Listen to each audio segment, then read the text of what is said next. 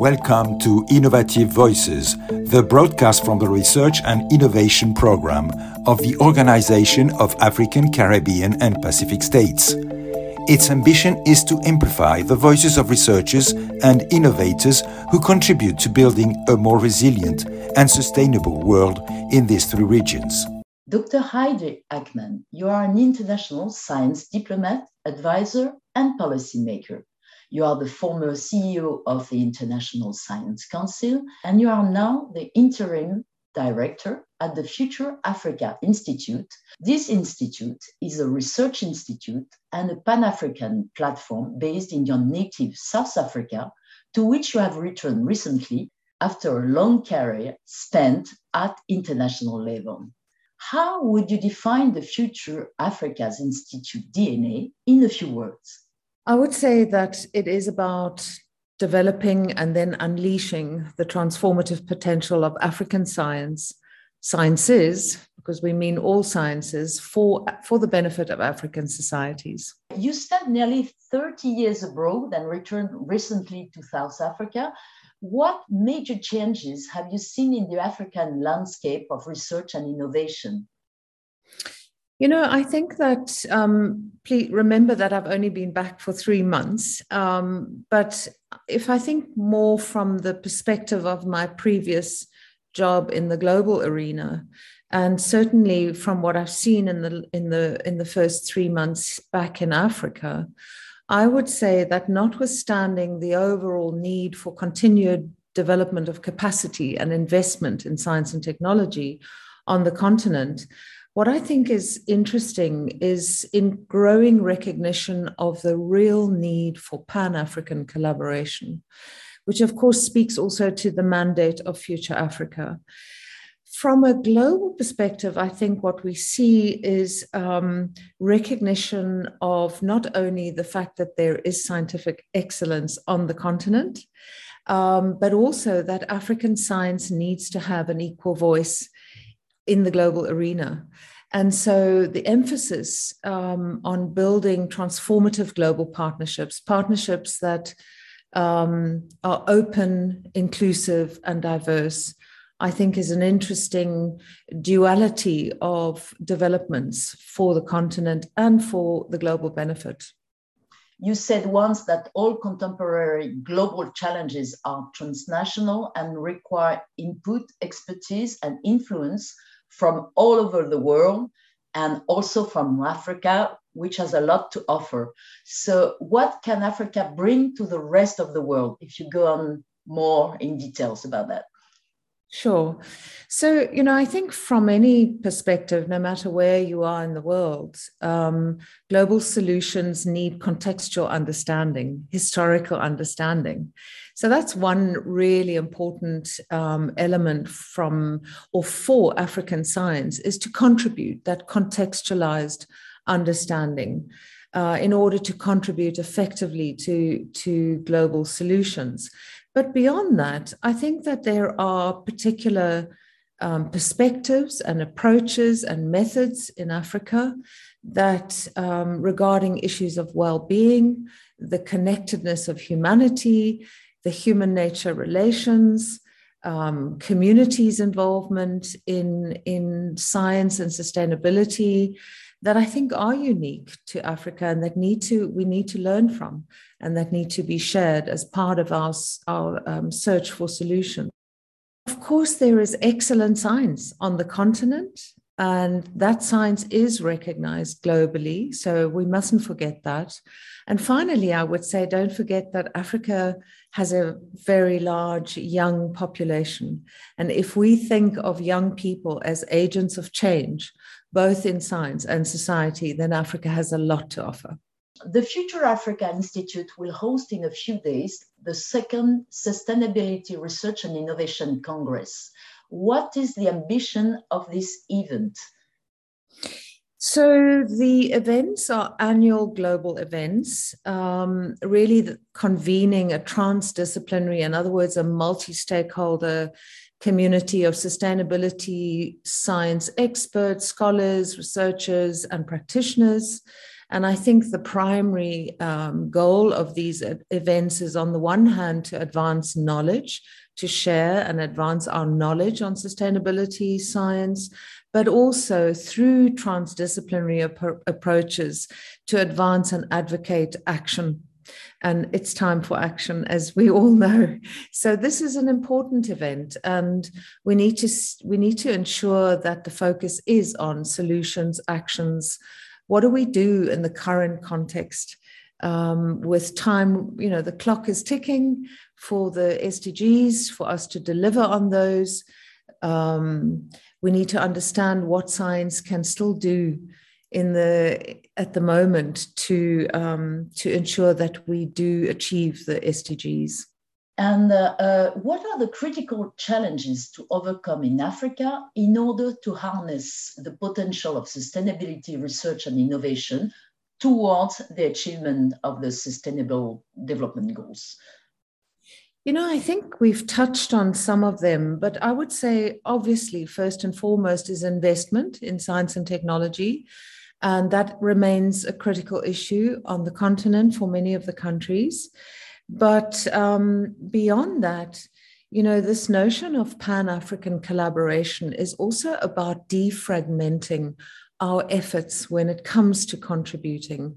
There are on so many fronts, on so many initiatives, there are pockets of scientific communities working together. And if we could somehow coordinate, defragment those efforts, and um, foster more meaningful collaboration across the continent. I think that would be tremendously valuable. And we definitely see a lot of initiatives in that direction. So, for example, with Future Earth, um, you know, the good news is that South Africa will host a Pan African um, global hub for the Future Earth Secretariat. And one of the ambitions, this has been, um, the award was made to the National Research Foundation, who submitted the proposal.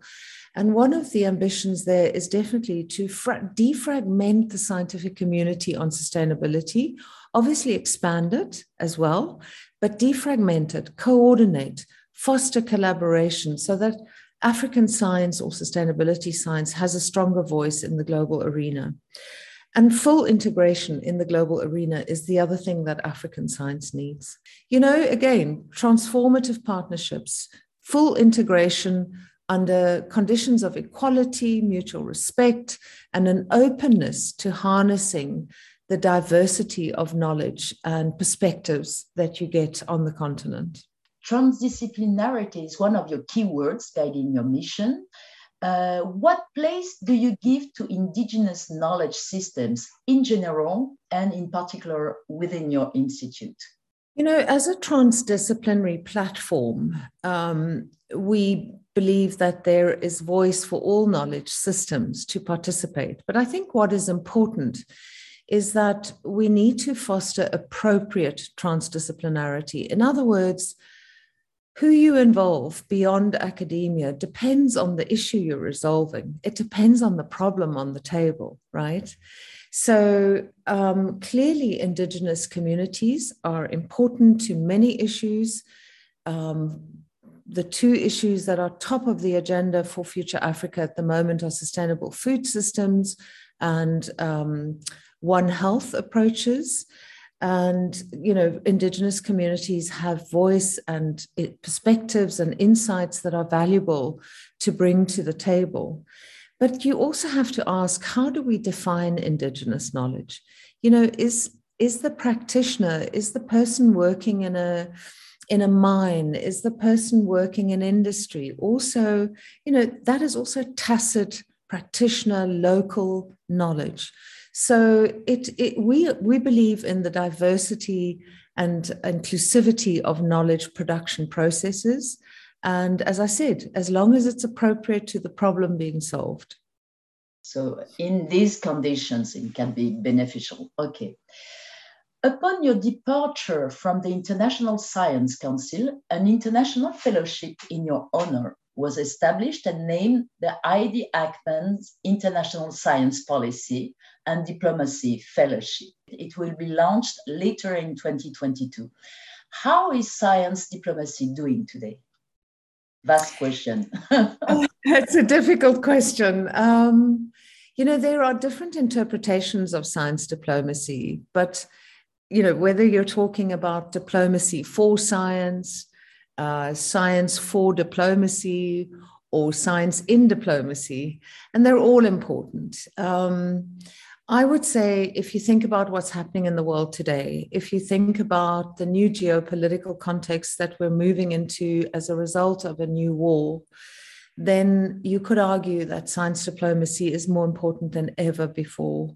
And it's really that collaboration um, of science and diplomatic work um, for a better world. You know, this is science diplomacy is at the heart of the ambition to advance science as a global public good.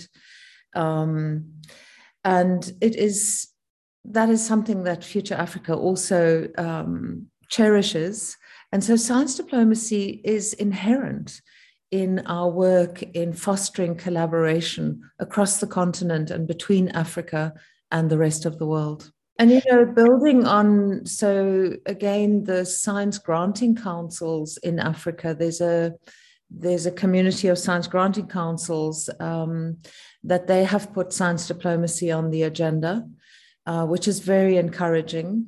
I'm not aware of other specific training programs, um, but it's an interesting thought for us to, at a Pan African level, to um, to develop those because it is really fundamental. And you know there are good traditions in science diplomacy training elsewhere in the world from which we can learn, but develop the African version. Apart from what you were saying, there are no other places where you can find training on science diplomacy on the continent. You know, I stand to be corrected, but I'm not aware of any. Um, there is, of course, under the umbrella of the International Science Council, you know, there is a network, an international network of government science advisors. And that network has an African chapter, um, which is um, chaired by the head of the Nigerian Academy. And I think it's fair to say that a lot of the work done by that network also has strands of clear strands of science diplomacy. They have a network also of advisors to ministers of foreign affairs. And so there are initiatives in Africa, um, but they need to be strengthened, and we will try to help them from a future Africa, Pan African perspective. So you have a vast uh, ambition. It's great. My last question about science diplomacy what skills and main skills are, required to be a good science diplomat if uh, somebody is asking you about it? Gosh, what would I prioritize? I would say um, humility about one's role as a scientist and what what the appropriate role is as both a science advisor and and um, in in a diplomatic um, setting, and an open mindedness to um, to collaboration, to inclusivity, um, to cultural context.